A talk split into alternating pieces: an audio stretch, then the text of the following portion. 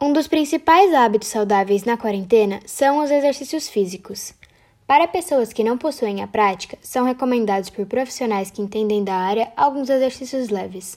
Nesse período que estamos todos em casa, podemos desenvolver ansiedade por causar inquietação, estresse ou preocupação, o que acaba sendo algo negativo e acaba influenciando na dieta. Um hábito positivo que pode ajudar a controlar a ansiedade é a meditação. E alguns hábitos que acabam atrapalhando essa dieta podem ser os lanches na madrugada, pular refeições, comer muitos alimentos industrializados e processados, passar fome ou outros.